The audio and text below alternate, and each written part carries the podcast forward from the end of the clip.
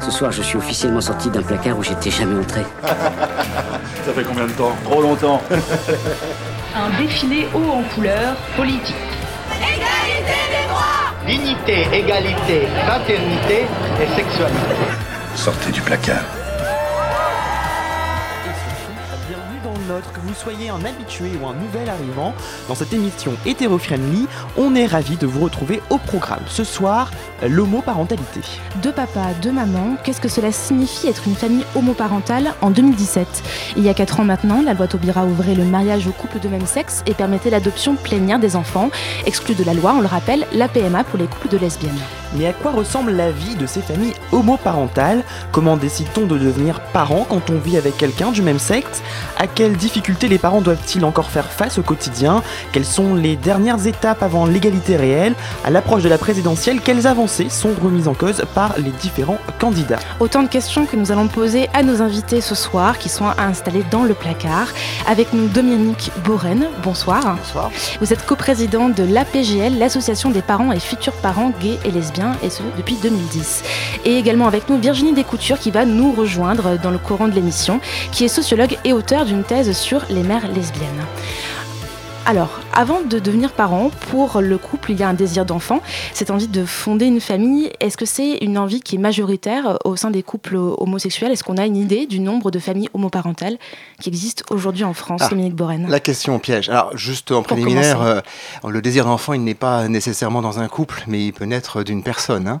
Euh, L'homoparentalité, ça se conjugue euh, au féminin, au masculin, au singulier, au pluriel, et ça peut aller au-delà de deux, trois et quatre personnes. C'est un préliminaire qui me paraît important de rappeler euh, parce que euh, euh, la loi Taubira, que tout le monde de notre côté en tous les cas célèbre, nous a quand même fait quelques petites comment dire injustices dans le sens où on conçoit l'homoparentalité à travers cette loi uniquement à travers le couple. Et le couple marié? Et le couple qui plus est marié. Alors, on va pas rentrer dans tous les défauts de la loi, cette pauvre loi euh, dont euh, hier vous avez pu voir que certains des prétendants au trône suprême n'ont qu'une envie, c'est de la scalper. Bon. Donc, euh, le désir d'enfant, comment il naît? Alors, c'est très compliqué votre question. Euh, J'en sais rien. Le désir d'enfant, il naît euh, de votre histoire, de votre culture, de vos envies, et aussi de ce que vous avez été capable ou non de euh, refouler et de déconstruire. Alors, euh, j'apprends que je suis au placard ce soir, je vais vite en sortir, il y a longtemps que j'en suis sorti. Non, justement, on a un placard un peu différent, c'est Euh, J'espère bien. Et donc, en l'occurrence, le désir d'enfant, lui, il est sorti du placard il y a quelques temps. L'homoparentalité, il y a encore euh, 10 ans, c'était une, euh, une inconnue. Il y a 20 ans, c'était une plus qu'une inconnue, c'était une anormalité. Et au même encore aujourd'hui, alors euh, je ne vais pas parler de communauté, j'ai horreur de ce terme, mais dans les populations LGBT, euh, IQ, apostrophe, euh, tout le modèle inclusif que vous souhaitez euh, entendre, je peux le décliner parce que j'y crois, euh, au-delà de l'acronyme euh, marketing. Au-delà de ça, euh, le désir d'enfant euh, au sein euh, des personnes euh, qui se reconnaissent dans ces, euh, différentes orientations sexuelles ou euh, expressions de genre euh, ne va pas de soi. Et ne va pas de soi euh, aussi bien à l'égard de la majorité hétéronormée, même si elle est gay-friendly, euh, et elle ne va pas de soi non plus parmi euh, nos camarades. Et justement, euh, vous disiez que c'était quelque chose de nouveau. À partir de quand on voit cette revendication du droit à la parentalité euh, dans les associations, dans les, expressions des, des mouvements LGBT en France? Alors, euh, moi je parle de mon expérience qui est au sein de la PGL. La PGL, c'est une association qui a 30 ans. Elle est donc née en 86-87 et pendant 10 ans, elle a été portée par des gens qui étaient déjà parents euh, dans des unions hétérosexuées qui se sont dissoutes et donc euh, principalement des hommes, mais aussi des femmes derrière, qui à raison de leur orientation sexuelle se voyaient euh, dénigrés, discriminés dans leurs droits de parents. L'association, elle est née de ça.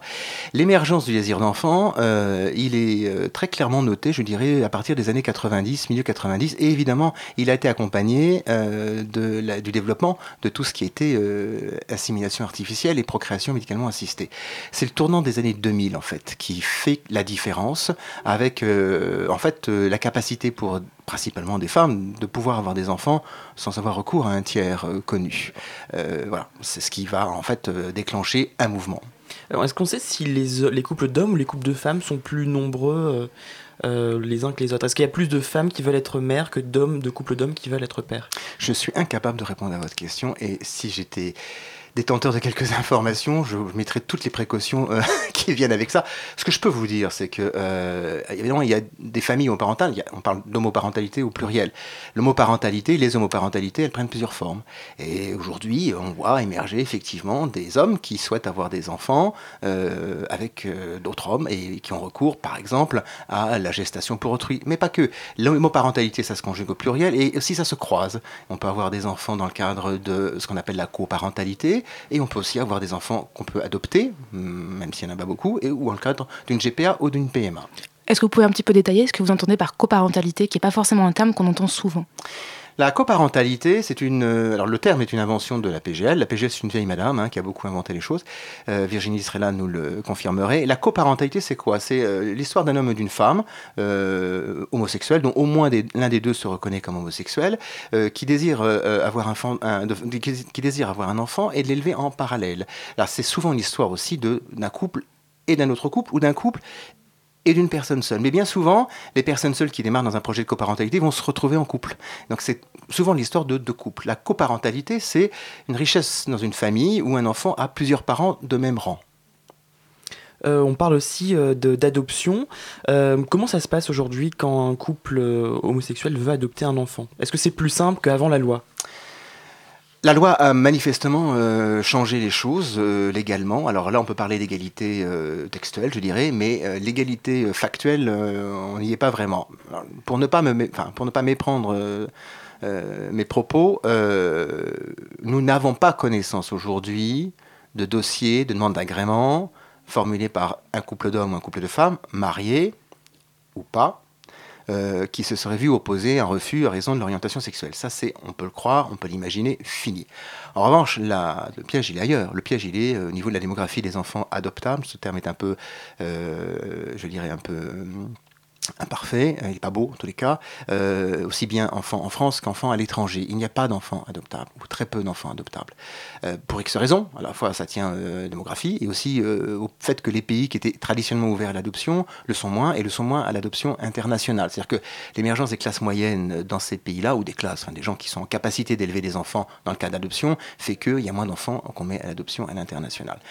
Voilà, donc ce qui veut dire qu'il euh, y a beaucoup, beaucoup de demandes euh, de toute nature, euh, hétéro, homo, famille monoparentale, et, monoparentale évidemment, et il y a très très peu de possibilités. Donc il y a cette difficulté. Mais on constate aussi, malgré toutes les bonnes volontés, qu'il y a un problème culturel et un problème de préjugés et évidemment de schémas qu'il faut déconstruire.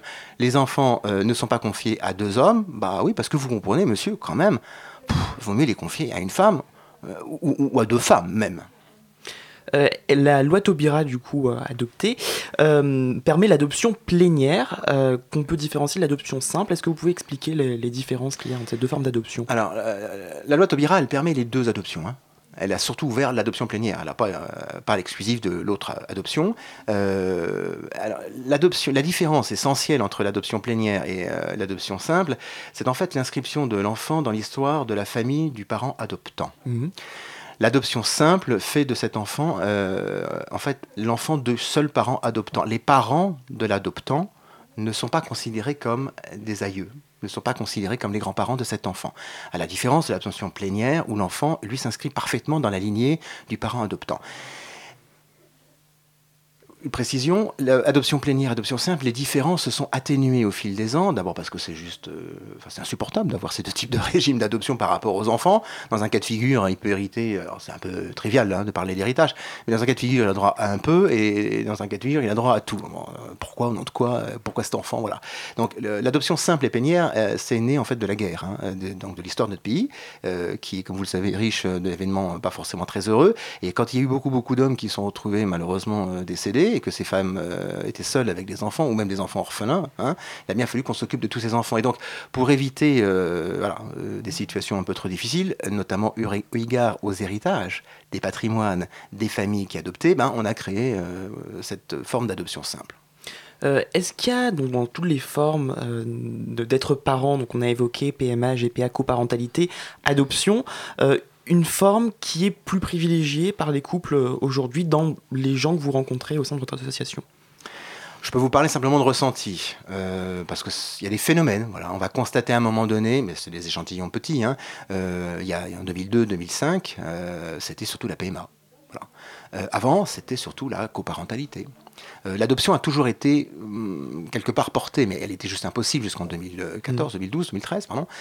Aujourd'hui, on voit arriver des hommes qui formulent très clairement des hommes jeunes, euh, donc des jeunes hommes, l'envie d'avoir des enfants dans le cadre d'une gestation pour autrui. Donc c'est plus un phénomène, je dirais pas de mode, mais voilà, au gré de, des, possibilités qui s'offrent. Mais tout se, tout se mixte en fait. Et justement, en parlant de GPA, euh, elle est interdite en France, on peut le rappeler. Euh, par contre, la Cour européenne des droits de l'homme a condamné plusieurs fois la France pour non-reconnaissance d'enfants nés de GPA à l'étranger. Est-ce que ça peut vraiment faire changer quelque chose en France ou c'est euh, un petit peu des coups d'épée dans l'eau, cette, ah, ces condamnations je, je, pense que, alors, comme vous le rappelez justement, la gestation pour autrui est strictement interdite en France. ça ne veut pas dire qu'elle ne se pratique pas. Euh, clandestinement, voilà, euh, ou euh, du fait des pays limitrophes comme la Belgique. Hein. et puis elle se pratique évidemment dans d'autres pays où c'est légal. La cour, les arrêts de la Cour européenne des droits de l'homme sont fondamentaux, alors, un peu plaidé également pour, pour moi. Il se trouve que non seulement il y a ces fameux arrêts, mais aussi la cour, il y a l'arrêt de la Cour de cassation qui est l'histoire de mon fils qui fait que, euh, effectivement, dans certains cas, euh, nous avons fait plier euh, collectivement les, juridictions françaises et, les autorités françaises en faisant en sorte que certains enfants nés à l'étranger dans une situation de GPA, de gestation pour autrui, se devaient d'être reconnus comme français. C'est une ouverture. Alors évidemment, les, opposants et les tracteurs ont tout de suite hurlé c'est une légalisation par le placard de la gestation pour autrui. C'est pas le cas. Euh, puisque ça reste interdit. Et, l'ancien gouvernement, enfin gouvernement, là toujours gouvernement d'aujourd'hui, et ceux qui vont se succéder derrière, personne n'a élaboré, ne veut élaborer la moindre régularisation et légalisation de la GPA.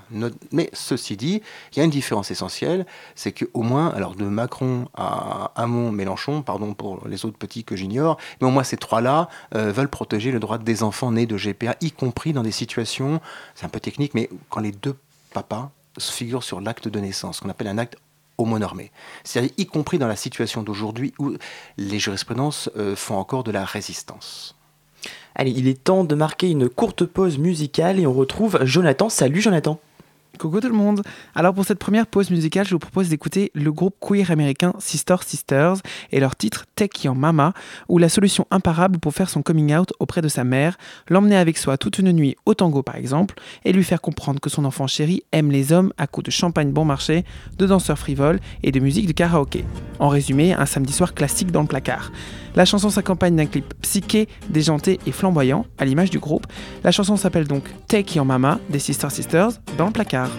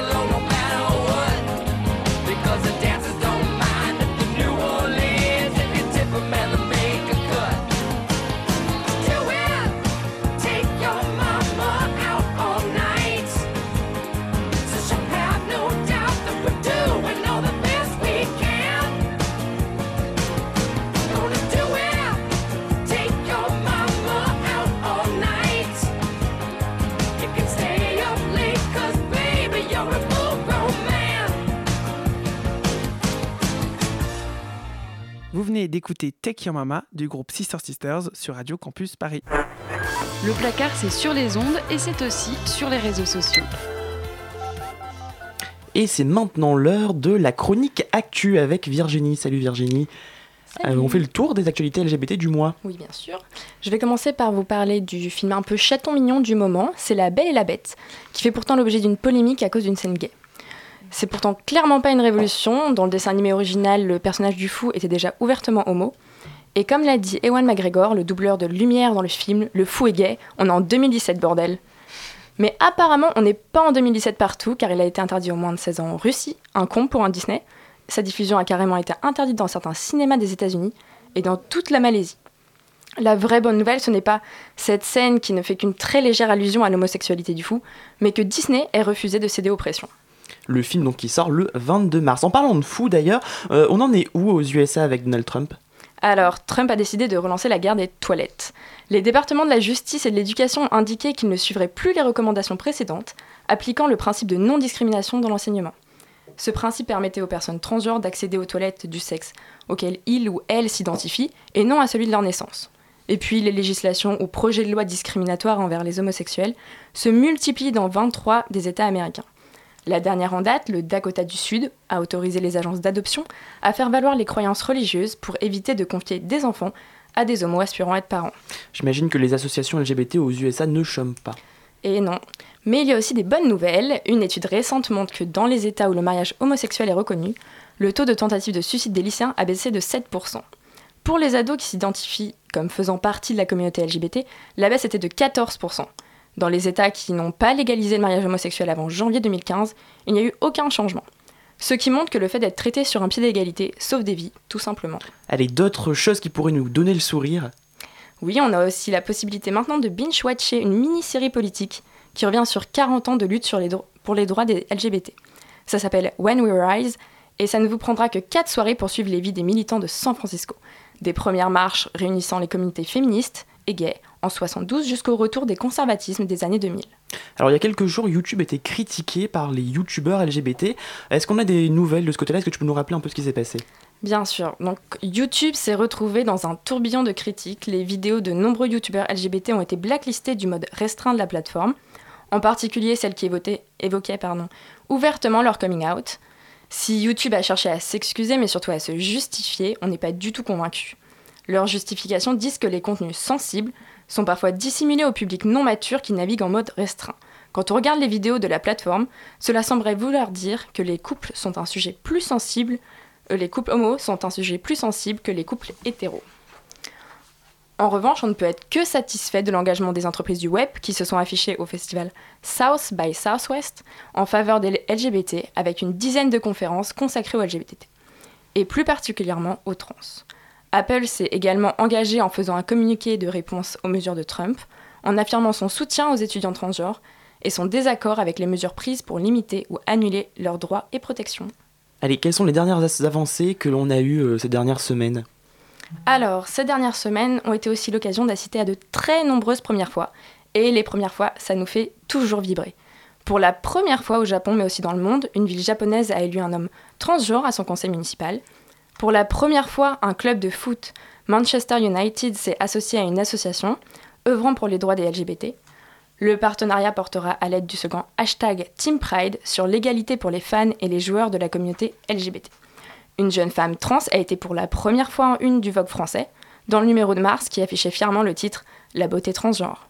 L'Oscar du meilleur film a été attribué pour la première fois à un film dont le héros est gay avec Moonlight, et là, je vais m'arrêter, sinon vous allez penser que je me lance dans les fake news. Merci en tout cas pour cette chronique qui donne un peu le sourire. Dominique Borène, une actualité qui, du mois de mars que vous a particulièrement marqué, que Virginie vient de rappeler, ou une autre qui vous reste en tête? Euh, J'en ai deux en fait. Donc euh, l'histoire des toilettes de Trump, euh, malheureusement, je crois que ça indique là où Trump va finir. Et le plus tôt possible. en revanche, le film Moonlight, c'est une, une révélation. Pour la petite histoire, je suis allé le voir sans savoir de quoi ça parlait. Et j'en suis sorti, franchement, euh, très ému. Comme beaucoup d'entre nous. Allez, on continue de parler d'homoparentalité. Euh, la PGL a 30 ans. Euh, qu'est-ce qui a changé depuis sa création dans le rapport aux politiques? Ah, C'est une question étrange. Ah, et, passionnante. Parce qu'en fait, la PGL, c'est un, acteur social de transformation de certaines choses, euh, à raison même de son objet et de son mode de fonctionnement. Pendant les dix premières années, euh, ils étaient au placard. Hein, les militants de la PGL, ils se réunissaient entre eux, ils pleuraient beaucoup dans les couloirs ou dans les, ou dans les chaumières, euh, et, à raison d'ailleurs. Et puis, se, réunissant, ils ont fini par arrêter de pleurer, de se dire on peut se réunir, on peut se retrousser les manches et on peut faire de la politique et faire valoir nos droits.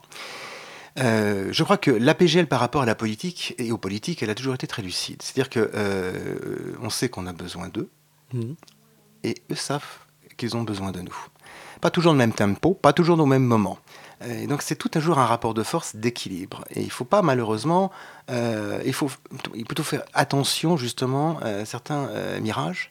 alors je vais être assez méchant. je vais parler de la gauche ou d'une certaine gauche qui, euh, j'ai 52 ans, donc j'ai un peu de retour, un peu de recul, a toujours considéré nos questions LGBT comme un peu une question de chasse gardée. Il faut dire que la droite avait euh, facilité les choses parce qu'elle est plus ringarde que ça sur ces questions de tumeur. Et donc la gauche avait comme un boulevard. Voilà. Et elle s'est auto-arrogé le monopole de nos questions. Sauf qu'elle s'est plantée.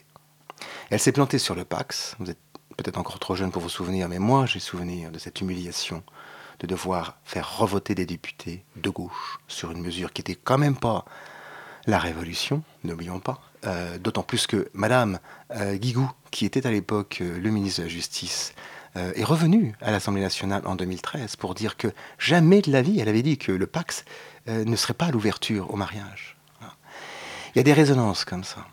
sur la loi mariage pour tous, certes, c'est une avancée incroyable, mais tellement tardive. En quoi est-ce révolutionnaire? En quoi est-ce de gauche? Certes, c'est une avancée, certes, il y a un socle d'égalité, mais tout reste à faire. Et justement, sur la parentalité, tout reste à faire, selon vous, avec les politiques? Tout reste à faire. Alors, il y a une révolution qu'il manque, euh, qui est de, alors, de cesser de penser la famille à travers le couple de cesser de, penser la famille à travers des personnes mariées. Euh, comme je vous le disais tout à l'heure, la loi mariage pour tous, elle a ce paradoxe qu'elle oblige les homosexuels à devoir se marier pour adopter leurs propres enfants. Si ça, c'est pas de la discrimination à raison de l'orientation mmh. sexuelle, de quoi parle-t-on? Quand j'évoque ça avec euh, les politiques de gauche, qui se sont sincèrement engagés dans nos luttes, hein, et qui ont été là, pas tous, mais beaucoup, ont été là contre euh, la violence qui, nous a été faite, euh, ils tombent des nuits, bien sûr. On, est, on est des ingrats, voyez, on n'est pas, on pas gentils avec eux. Mais pourtant, la logique, elle est là. On nous a enfermés dans un statut et on nous a stérilisés. C'est-à-dire qu'on nous permet d'être parents, mais pas de faire des enfants. Euh, justement, dans, le cadre de cette campagne présidentielle, est-ce que vous menez des actions particulières pour sensibiliser les candidats de gauche ou de droite? C'est une vraie question aussi parce que euh, alors, les deux dernières élections présidentielles, notamment la dernière, la question de l'homoparentalité à travers le mariage était centrale. Donc c'était assez facile, je dirais, de mobiliser nos politiques, euh, même si ils étaient réticents à venir témoigner, mais on, arrivait à mobiliser de façon classique, genre euh, débat, on n'a pas été les seuls à faire. Hein. Euh, là, cette année, c'est beaucoup plus difficile, donc, euh, parce que la question n'est pas centrale. Et, pour, une bonne raison, c'est que la gauche n'a pas fini le travail, la droite n'en veut pas, et tout le monde est bien embêté, pour pas dire plus, sur la question de la PMA. Tout le monde a assez bien su, la gauche, qu'il fallait le faire, ça n'a pas été fait, mais comment on rattrape Bref. Donc aujourd'hui, on a envoyé des questionnaires à tout le monde, y compris au Front National. Nous avons comme retour euh, de ces questionnaires euh, Mélenchon et Hamon. Mmh. Euh, et la grande surprise, M. Macron lui-même a essayé, lui, a été d'accord, lui, pour nous faire une vidéo. Donc, au jour d'aujourd'hui, on a ces deux questionnaires, plus la vidéo de M. Macron. On attend un questionnaire répondu par Dupont-Aignan. Je suis assez curieux de savoir ce que M. Dupont-Aignan a à dire sur nos questions. Euh, et puis voilà, les autres, euh, soit n'ont pas le temps, soit sont contre-foot. Fillon, je vais passer les détails. le Pen n'a pas trop compris ce qui se passait. Et donc nous sommes dans cette situation où on doit attirer l'attention sur des questions essentielles et pour lesquelles nous n'arrivons pas à capter l'attention de nos professionnels. Les avancées concernant la parentalité, est-ce que ce sont les avancées les plus menacées avec à l'aune des, programmes des candidats aujourd'hui en 2017, selon vous? Bah, Si on écoute Le Pen, euh, oui, puisqu'il y a une abrogation surtout, puis on va finir dans les camps. Euh, voilà, enfin, il y a des différents camps, hein, voilà. Les camps, voilà. Euh, si on écoute Fillon, ça va être le statu quo avec une tentative qui jouera de vouloir restreindre à l'adoption simple, il n'y aura pas plus d'avancée. Après, bon, je pense que et Macron et Mélenchon Hamon, je demande encore à voir, sont porteurs de projets qui sont ouverts sur les situations de famille différentes. Mélenchon, franchement, Mélenchon dit par exemple la coparentalité, c'est pas un problème, on peut y arriver. Euh, donc voilà, tout est ouvert dans cette présidentielle. Personne ne sait qui sera élu dans quelques jours. Euh, ça peut être le pire comme le meilleur. Il reste à définir qu'est-ce qui est le pire, qu'est-ce qui est le meilleur, même si on a une petite idée. Euh, le droit à l'affiliation, ça change quoi dans la vie des familles homoparentales? Bah, Ça change tout. Ça change principalement la place des parents et la place des deux parents. Parce que jusqu'à aujourd'hui, jusqu'à présent, il n'y avait qu'un parent, celui qui était reconnu comme étant le parent d'illégal, statutaire. En clair, euh, dans nos visions biologistes, c'est soit la mère qui accouche, euh, soit l'homme qui se déclare le père. Et l'autre conjoint-conjointe n'existe pas. La filiation telle qu'on la conçoit aujourd'hui à travers l'autobira, à travers l'adoption qui nous est imposée, ça permet de faire sortir du placard le parent social. On va dire bonsoir et bienvenue à Virginie Descoutures qui vient de nous rejoindre comme, euh, comme prévu pour cette émission. Euh, je rappelle, vous êtes sociologue et vous êtes auteur d'une thèse sur les mères lesbiennes. On va vous faire tout de suite rentrer dans notre discussion. Euh, un avis également sur, sur la question que venait de poser Loïc à Dominique Borène, sur que change la filiation pour les familles homoparentales au quotidien. Oui, ça change tout, puisque c'est en effet, comme tu viens de dire Dominique, une, une place de parent à part entière pour ce qu'on appelait le parent social. Sachant qu'en fait, euh, moi, sur le parent social, c'est une expression qui, avec laquelle j'ai du mal parce que tout parent est social. Et donc, euh, cette place-là, c'est aussi mettre quand même le parent euh, qui n'est pas le parent biologique ou qui n'est pas le parent légal en cas d'adoption à la seconde place. Et quand même, malgré tout, il faut quand même dire que cette loi sur la filiation est quand même une loi différentialiste parce qu'elle ne fonde pas la filiation euh, de manière équivalente pour les couples de même sexe euh, que pour les couples hétérosexuels. Donc ça, il faut quand même le dire, c'est qu'on n'est pas du tout euh, arrivé au bout de la différence des sexes dans le modèle de la filiation, et ça reste un problème malgré tout. Cette différence entre le parent entre guillemets social et l'autre parent légal, elle était vraiment ressentie au quotidien. Je m'adresse à vous deux, avec les gens que vous avez pu rencontrer hein, pour les entretiens au sein de l'association. Pratiquement oui. Enfin, Pratiquement oui, c'est-à-dire qu'il y a un des deux parents qui n'existait pas, qui n'existait pas par rapport aux institutions, par rapport aux familles, euh, qui battent, qui, puis au sein des couples, au sein des familles. Que, voilà, la distinction, comme le rappelle euh, Virginie, la discrimination inscrite, est inscrite dans le quotidien et c'est très difficile de se sortir de, cette, de ce modèle-là. Alors le droit leur permet de le faire, mais c'est pas acquis pour autant.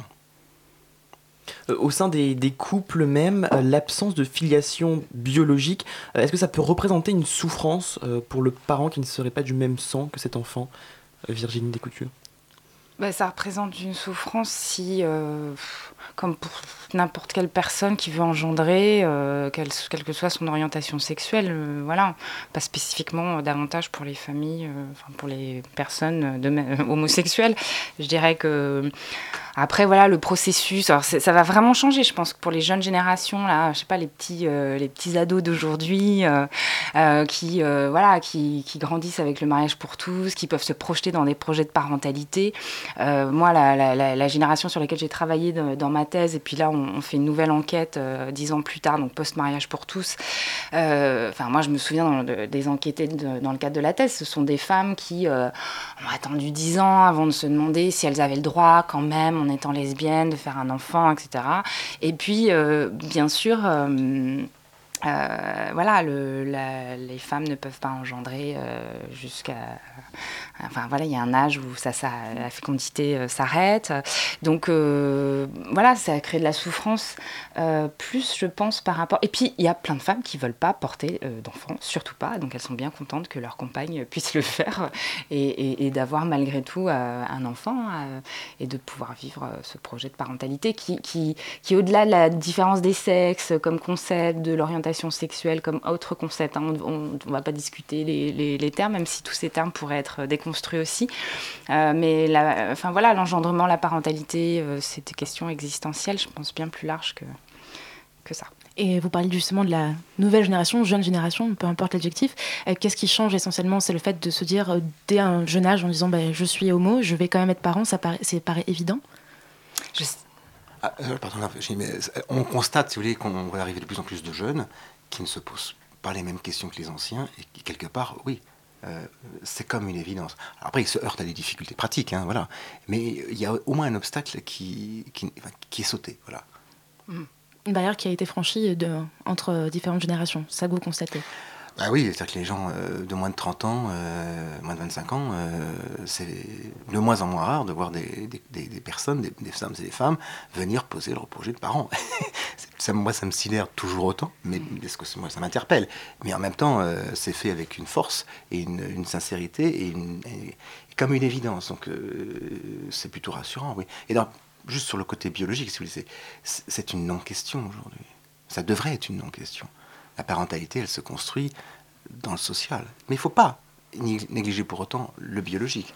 Mais ce n'est pas le biologique qui fait la parentalité. On parlait en début d'émission d'homoparentalité au pluriel, les différentes manières de construire un projet parental. Est-ce que le fait que ça devienne une évidence pour les jeunes générations, ça va aussi restreindre la multiplicité de, manières d'accéder à la parentalité pour les couples homo? Est-ce qu'il va y avoir plus quelque chose de une, voie plus simple. Je ne sais pas si vous comprenez ma question. Est-ce que le restreindre dans quel sens? Dans le sens où euh, quand on les parlait de PMA quand on parle GPA GPA ou adoption, je sais pas, ouais. j'ai pas la réponse, mais en tout cas, euh, j'imagine que les multiplicités de monoparentalité euh, venaient aussi peut-être avec les différents, des reconstructions de couples, par exemple avec d'enfants nés d'un couple hétéro. Ce sera peut-être moins le cas. Est-ce qu'on va du coup avoir plus une, une manière d'être parent en tant que Les hétéros et les homos vont divorcer comme les hétéros. hein. Il y aura autant d'enfants euh, en famille recomposée, euh, enfin autant d'enfants. Il y aura des enfants dans les familles recomposées homo. Euh, le sens de votre question, c'est important, mais je, moi je pense qu'on n'aura pas moins de, modèles de famille. Au contraire, elles se croiseront. Oui, et moi je pense aussi que la progression, enfin, on voit bien dans les parcours lesbiens notamment, euh, qui sont beaucoup plus progressifs que les parcours gays, euh, qui sont sans doute euh, rattachés au fait que voilà, l'hétérosexualité étant liée à la maternité pour voilà, la reproduction, je pense qu'on n'a pas fini de voir des carrières de femmes euh, qui ont une vie hétérosexuelle et qui se séparent de leur euh, conjoint ou de leur mari, etc. Donc je pense que non, on va, moi je pense qu'on va en effet vers une diversification euh, des formes. Par contre, ce qu'on voit par exemple dans les pays comme le Canada, où ils ont depuis très longtemps euh, accès à, à différentes techniques de procréation, la coparentalité oui, existe euh, pas vraiment. Simplement quand même, pour les hommes, ça reste... euh, C'est un mode d'accès à la parentalité qu'il ne faut Ben pas négliger, c'est clair. En, en attente de GPA, euh, c'est. Puis j'ai envie de dire, euh, on pourrait. C'est aussi parce qu'on est bloqué. Alors, on est bloqué par la différence des sexes, mais on est aussi bloqué avec la norme du 2. Euh, Ouais. Parce que si on avait, voilà, si on, on pouvait envisager des parentalités, des pluriparentalités, bon, ouais, euh, quand même, ça, ça- ça peut être sympa de se débarrasser de son mouflet euh, un week-end sur deux. nos, nos politiques vont adorer. Hein. Je sais pas si je dirais ça comme ça, mais euh, je trouve que c'est pas une exclusivité euh, de, de nos parents. hein, la coparentalité, ça se pratique chez les hétéros aussi. Alors, effectivement, c'est- c'est c'est vrai que on peut découvrir que c'est agréable de pas être parent euh, à certains moments. faut, faut, faut le reconnaître, c'est pas toujours, euh, pas toujours facile. Voilà. Mais euh, c'est une autre façon de vie, de vivre. Et ça, je pense que ça, ça devrait pas être difficile à mettre en place d'un point de vue légal. Mais culturellement, alors on a affaire à une incompréhension. Qui, on a l'impression de débarquer sur la Lune. On a l'impression que c'est plus difficile d'inventer la coparentalité euh, que d'ouvrir la PMA. Il y a des moments, il y a- euh, voilà, on a l'impression que. Eh oui, sur la, La, PMA. la PMA n'est pas encore ouverte. Non, hein, mais je- elle va juste tomber. pour rappel. euh, Elle va tomber. ben, elle est on ouverte va- aux hétéros. Elle on- va tomber. On Elle va voir. Culturellement, elle va tomber. Il y a une majorité des gens qui sont en faveur de la PMA. Je ne parle pas des politiques. hein. Mm. Mais la, pluri- la pluriparentalité qu'on confond avec la recomposition des familles, voilà, Macron encore le fait, par exemple. Euh, Voilà. Mm. c'est- pas ça. La pluriparentalité, la coparentalité, c'est, ce n'est pas la recomposition des familles qui est séparée. C'est encore autre chose. Allez, on va faire encore une petite pause et puis continuer de parler de ça, mais juste avant, ben, on va retrouver Jonathan. Pour cette deuxième pause musicale, on fait un bond dans le temps jusqu'en 1979 pour vous faire redécouvrir une chanson que vous connaissez peut-être. Cette année-là, le groupe mythique ABBA sortait le titre Does Your Mother Know l'histoire d'une jeune femme sortie s'amuser et qui croise le chemin des membres d'ABBA avec qui elle flirte négligemment. Mais c'est bien évidemment la double lecture des paroles qui nous intéresse ici, avec par exemple, je cite, Je vois ce dont tu as envie, mais tu, sem- mais tu sembles être trop jeune pour chercher ce genre de fun, peut-être que je ne suis pas le bon. Eh bien, tu m'étonnes. Le groupe répète à tue-tête Does your mother know that you're out? qu'on pourrait aussi traduire par Ta mère sait-elle que tu es sorti du placard Et la chanson sera d'ailleurs reprise par exemple 20 ans plus tard par le San Francisco Gay Men's Chorus pour un album et un spectacle intitulé Extravaganza. On écoute donc Does your mother know? du groupe ABBA.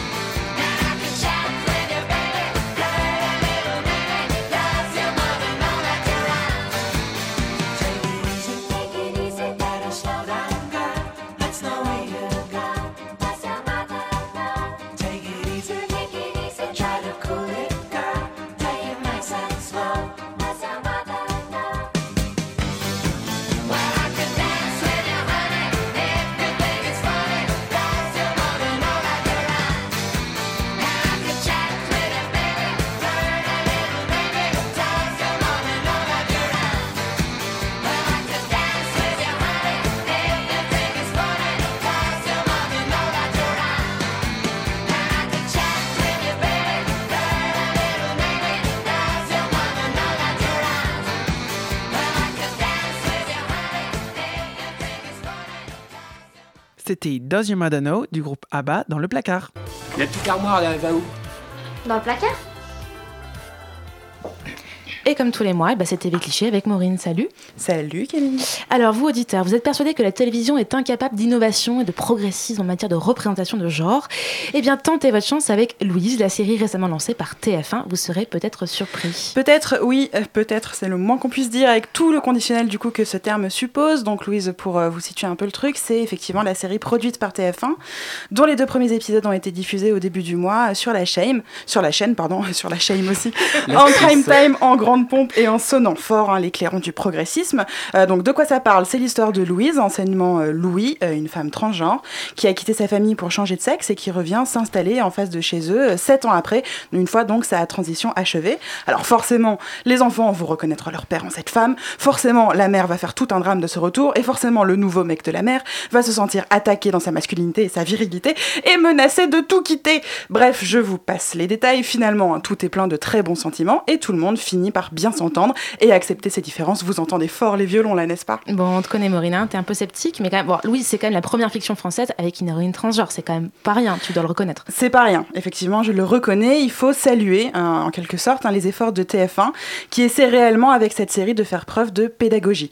Une grande partie hein, des discriminations, aussi bien individuelles que institutionnelles, que peuvent rencontrer les personnes trans au quotidien vont être évoquées. La santé mentale de Louise est remise en cause. Elle évoque la honte qu'elle éprouve vis-à-vis de son et de ses enfants, alors même qu'elle lutte tous les jours pour apprivoiser son nouveau corps euh, de femme, qu'elle a même du mal à montrer en dépit de sa fierté. Elle se fait également agresser, elle essaie de porter plainte, mais les flics refusent sa, sa déposition au motif que sa carte d'identité, eh ben, c'est toujours celle d'un homme. Elle évoque la lourdeur chirurgicale de la transition, les rendez-vous avec le psychologue, elle affronte aussi le regard dégoûté hein, du premier homme avec lequel elle couche. Bref, TF1 brasse vraiment très large pour montrer qu'ils ont bossé le sujet. Et il faut avouer qu'au milieu d'un casting qui est quand même plutôt mauvais, euh, l'actrice qui interprète euh, Louise dote le personnage d'une certaine épaisseur en jouant notamment sur des détails euh, physiques assez forts comme ses mains qui sont immenses et qui sont encore agrandies par des ongles très longs et manicurés en un rouge très foncé, ou encore sa démarche qui est tantôt féline, tantôt pataude sur des talons toujours trop hauts. On te connaît, on sent qu'il y a un mais. Eh bien, derrière toutes ces bonnes intentions, j'ai l'impression en fait qu'il y a un loup. Et ce loup, il s'infiltre dans le système bien rodé des bons sentiments par l'intermédiaire du décor. Alors je m'explique. Au vu de la tronche des maisons qu'habitent tous ces personnages, on peut affirmer sans trop de problèmes qu'ils appartiennent à une classe sociale plutôt très bourgeoise. Et d'ailleurs, tout le monde autour d'eux a l'air résolument riche. Et Louise, en plus, n'a aucun mal à se réinstaller à l'hôpital comme médecin généraliste, en dépit de sa condition de femme transgenre. Pourquoi? Eh ben, ah, parce que le directeur de l'hôpital où elle va travailler est un vieux copain de la fac, et en plus, détail qui a son importance, il est noir ah Même anecdotique, on le voit très peu hein, dans chacun des épisodes, hein, ce personnage, euh, mais même anecdotique, ce personnage non blanc, haut placé et qui ne discrimine pas Louise euh, à l'embauche, il est important pour la série parce qu'il va lui permettre de dessiner un univers absolument idéal où l'égalité, toute l'égalité, toutes les égalités ont l'air acquises. Pour reprendre en fait les termes de Régis Dubois, qui est un chercheur français qui a travaillé hein, sur les comédies françaises populaires, Louise propose, je cite Régis Dubois, un discours utopique d'une société sans classe, et j'ajouterai donc sans race, c'est-à-dire hein, le fantasme d'un monde où toutes les fractures sociales ont disparu et où la domination blanche, bourgeoise, cisgenre, hétérosexuelle n'a plus lieu d'être menacée et peut donc triompher tranquille. Et même avec une héroïne transgenre alors Et oui, malheureusement, même avec une héroïne transgenre. Pourquoi? Eh bien parce que pour TF1, être transgenre, ça se résume finalement à passer du genre 1 au genre 2, sans flottement, sans ambiguïté, sans transition justement. Dans Louise, tout, absolument tout, concourt au binarisme de genre. Ça se voit dès le générique, dans lequel des dessins de moustaches se transforment en bouches maquillées ou des chaussures d'homme en escarpins, le tout sur un fond d'abord bleu, puis rose. Coucou la manif pour tous C'est ensuite réaffirmé tout au long des deux épisodes. Louise était autrefois un homme, un vrai à 100%, et maintenant elle est une femme, une vraie à 100%, qui du coup ne met que des jupes, que des décolletés, que des talons hauts, que du maquillage, que de la couleur, que des bijoux, que du rouge à lèvres, que des nuisettes, que de la lingerie, qui pleure toutes les larmes de son corps tout le temps, qui couche avec un homme, qui offre euh, des robes à sa fille aînée au motif justement que, ah bah quoi, c'est une fille. En dépit euh, donc de ce que le préfixe trans dans première héroïne transgenre suppose, hein, de mouvement, de voyage, de transformation, d'évolution des identités et des mentalités, la série de TF1 immobilise et neutralise complètement toute la portée politique de son personnage en la faisant se fondre dans un système ultra conservateur où son statut exceptionnel ne sert finalement qu'à confirmer la règle d'une société binaire et hétéronormée. Merci beaucoup Maureen. Vous avez pu regarder un peu Louise, euh, euh, Virginie Descoutures, Dominique Borène Regardez, non. Euh, j'ai entendu et ça m'a intrigué, mais c'était fin alors. De, façon plus pratique, est-ce que vous avez rencontré dans votre association des parents transgenres? Ah, Il y a forcément des parents transgenres. J'en ai rencontré, oui. C'est, on n'y est pas encore. On n'est pas encore à l'affirmation dans, notre association. Ah oui, à la PGL. Oui, bien sûr. On n'y est pas encore. Non, mais je parle de là où je suis.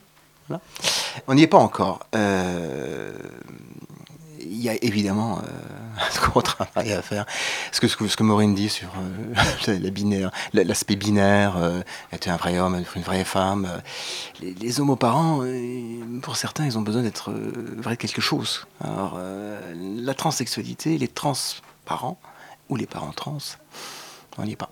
Virginie Descoutures, vous avez l'air d'avoir un point de vue un petit peu différent, en tout cas, en disant que, que la parentalité trans est quelque chose, en tout cas, que vous rencontrez, parce que vous faites allusion à non, je, un non je, demandais juste à Dominique de préciser, on n'y est pas encore. Est-ce que ça voulait dire, euh, on, n'est pas, il n'y a pas encore beaucoup de parents trans ou euh, on n'y est pas encore à la PGL et, mais ta précision euh, voilà, a été claire. parce que ben, je pense que on est dans un autre contexte que il y a voilà avant mariage pour tous, mais l'idée de se rendre légitime, intelligible, lisible euh, j'ai beaucoup aimé votre chronique, à, la société normale qui a le pouvoir de vous légitimer, euh, ben oui, ben il faut se rendre conforme. Et se rendre conforme, c'est euh, vraiment être lisse, être binaire, etc., etc. Et enfin, je me, je me, souviens des discours limite, enfin voilà. excluant, excluant. Oui, vis-à-vis de, de, toute forme de, de notamment à la Gay Pride, voilà, sur, sur quand même une, une fête et une pas seulement une fête, aussi un, défilé qui manifeste euh, des événements sociopolitiques euh, importants. Donc euh, il faut quand même se les rappeler. les petits jeunes et les, petites jeunes dont tu parlais tout à l'heure, je pense que tout dépend de la politisation euh, des uns et des autres, mais euh, tout ça n'arrive pas euh, sans un mouvement social. et, les trans, enfin pour, pour reparler des, trans, je, trouve que c'est aussi une population que bah voilà, on, on, laisse toujours un petit peu de côté. Peut-être c'est en train peut-être de bouger un petit peu. Je, je...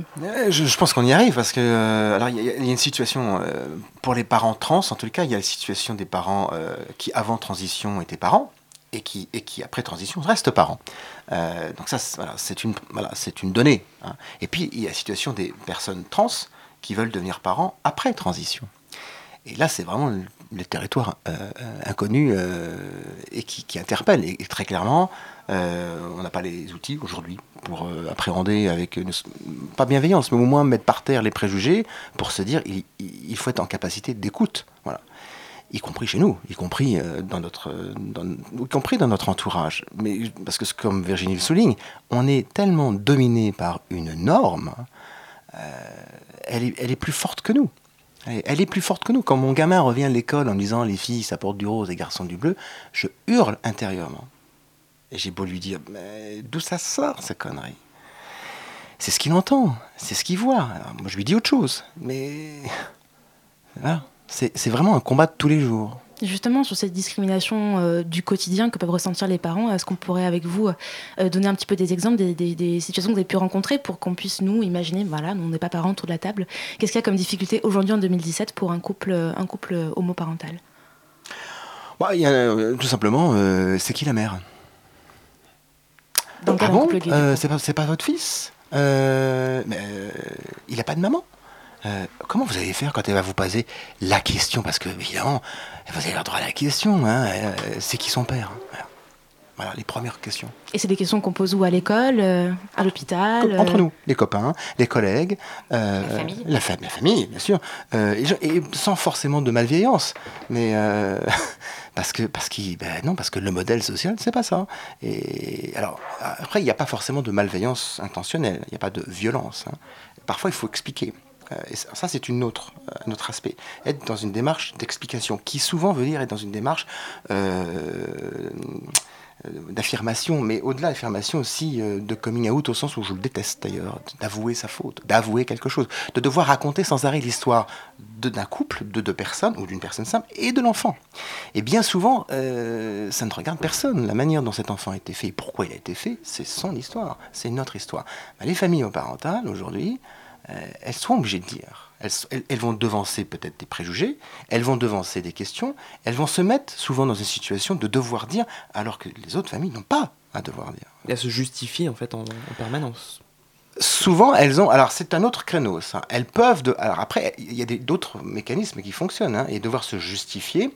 Et souvent, quand on n'a pas légalement la même place, alors socialement c'est autre chose, hein, je suis d'accord, et quand on n'a pas légalement la même place, quand on entretient légalement une distinction entre le vrai parent du pas vrai parent, euh, on est toujours en train de se dire mais moi aussi j'existe, y compris par son propre enfant, y compris dans son propre couple. Ça peut effectivement induire euh, des souffrances. Voilà. Euh, être homoparent, c'est pas évident. Virginie Descoutures, une réaction par rapport à, à ce que dit Dominique Borène non, mais, enfin, du coup, ça change avec le, cadre légal de la loi. Enfin, il faut en passer par le mariage, du coup, pour, euh, pouvoir dire, euh, bah oui, nous sommes deux mères. Euh, c'est inscrit dans la loi, il n'y a pas de problème. je pensais plutôt, moi, aux petits, aux nombreux rappels à l'ordre. Parce que, par exemple, à l'école, je pense que les euh, j'ai rencontré, en tout cas, voilà, donc ça c'est pas généralisant, mais plutôt euh, des cadres bienveillants vis-à-vis euh, des enfants. Peut-être aussi parce que l'institution peut difficilement, voilà, discriminer violemment un enfant. mais du coup, il y a quand même plein de petits rappels à l'ordre du genre, et c'est là où c'est intéressant quand même d'articuler genre et sexualité, parce que, voilà, bah, tu as deux mamans, mais tu sais bien que tu vas, ou alors de dire, tu, dit pas tu seras hétérosexuel, mais alors tu as une amoureuse si c'est un petit garçon, et puis de, dire voilà aux mamans, oh là là, euh, je vais l'appeler Loïc, euh, Loïc a une amoureuse, Noémie est folle de lui. Enfin voilà, donc il y a des, rappels à l'ordre sans cesse, euh, à l'ordre du genre, et donc cet ordre du genre, dont la matrice est l'hétérosexualité. donc on peut pas forcément, mais c'est aujourd'hui de toute manière ce qu'il faut aller regarder, c'est-à-dire tous les moments, tous les recoins où se loge l'hétérosexisme en fait, c'est-à-dire c'est pas forcément euh, un point dans la tronche, mais bon, euh, c'est quand même excluant de rappeler sans cesse à quelqu'un que euh, il n'est pas. et puis de, voilà, de vouloir absolument en faire un hétérosexuel. Et ça, et ça ne concerne pas que, encore une fois, les enfants des familles homoparentales. C'est-à-dire, c'est là où il y a un vrai. Enfin, vraiment, il y a quelque chose à faire préjugé de, de, la sexualité, de l'orientation sexuelle euh, d'un enfant, d'un jeune, c'est euh, c'est trans orientation sexuelle. C'est problématique, mais on voit bien que ça rassure. Euh.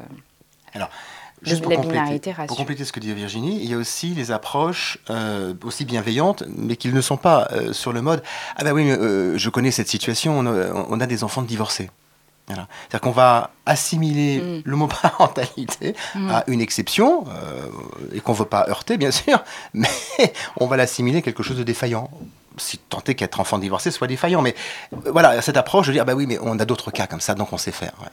Et justement, en cas de divorce, dans des couples euh, homoparentaux, comment ça se passe pour l'enfant? Ah, Si les enfants, euh, si les parents sont mariés et que les enfants euh, ont été euh, reconnus et adoptés, ça se passe comme pour les couples hétéros, c'est-à-dire que le mécanisme de la loi fait que ça prévoit des gardes alternés, euh, pension alimentaire, voilà. La difficulté, elle est quand les personnes ne sont pas mariées et qu'elles n'ont pas pu devenir, pour celles qui ne l'étaient pas, parents légales. Là, c'est un drame, c'est une catastrophe. là. On va peut-être pas rester sur des mauvaises nouvelles comme on arrive vers la fin de l'émission. Euh, déjà pour rappeler à nos auditeurs qu'ils peuvent avoir tout un tas d'informations sur le site de l'association des parents et futurs parents gays et lesbiens. La PGL. La PGL de, que vous représentez ce soir. Donc voilà, tout un tas d'informations juridiques euh, et autres du quotidien euh, pour être accompagnés. Donc voilà, vous pouvez trouver ces informations sur Internet, évidemment sur la page de cette émission et sur l'article qu'on va mettre en ligne tout de suite après. Et tout de suite, on écoute Maxime et ses facéties. Madame, mademoiselle, monsieur, bonsoir. Afin d'agrémenter votre soirée, notre station de radio vous propose un exemple de ce que peut être une famille multiparentale. Bien, merci d'être venu à cette réunion parents-professeurs. Je suis le principal de ce collège. Nous allons commencer par la petite Clotilde. Ses parents sont-ils là? Oui. Alors, qui est sa mère? Sa mère biologique ou sa mère génétique? Eh bien, celle qui l'a élevée. C'est moi. Vous êtes sa mère biologique? Non, je suis sa belle-mère, La femme de son père? L'ex-femme de son père adoptif. Entendu. Et où est son père? Lequel? Celui qui l'a élevé? C'est moi. Ah non, Michel, on l'élève tous les deux. S'il vous plaît, vous êtes qui, monsieur? Je suis son beau-père. Le mari de sa mère? Non, le mari de son père adoptif. Pourquoi adoptif Parce que je suis stérile et qu'à l'époque, ma femme et moi avions fait appel à un ami donneur de sperme qui est donc le père biologique. Et où est-il C'est moi. Je croyais que vous étiez le mari du père adoptif. Oui, mais les années ont fait que Jean-Pierre et moi nous nous sommes rapprochés. Je vois. Donc, il semble que Clotilde ait quelques difficultés en mathématiques. Bon, ça, c'est à cause de savoir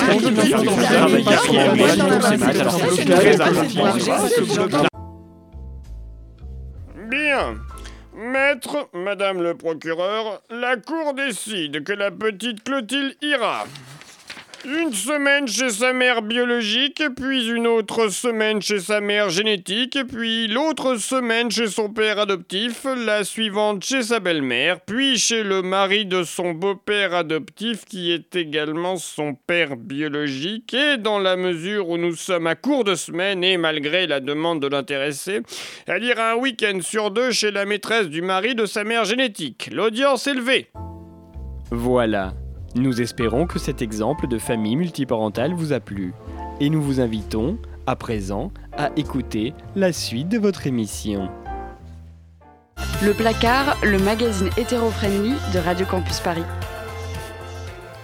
Et comme euh, tous les mois, toutes les émissions, c'est l'heure de l'agenda, puisqu'on ne vous laisse pas partir comme ça, on vous donne des conseils pour le mois qui vient. Loïc, tu veux commencer? Oui, alors moi je vais redonner le, le conseil que vous a donné Virginie tout à l'heure, la série When We Rise, euh, donc diffusée aux, aux USA sur ABC et inédite en France. Je suis sûr que vous trouverez le moyen de la regarder quand même. Elle Ça est sur Canal+. donc- Ah, et ben ça j'avais Si vous êtes manqué. abonné.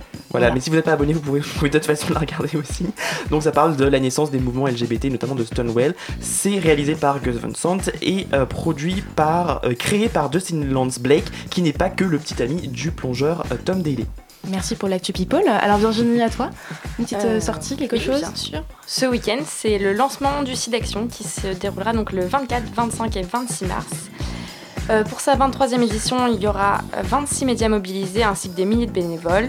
Le 25 mars, une émission spéciale sera diffusée sur France 2 en direct du Moulin Rouge avec plus de 200 artistes. Merci. Léo aussi, a quelque chose Léo qui donc fait les réseaux sociaux ce soir, que vous entendez pour la première fois. Bonsoir.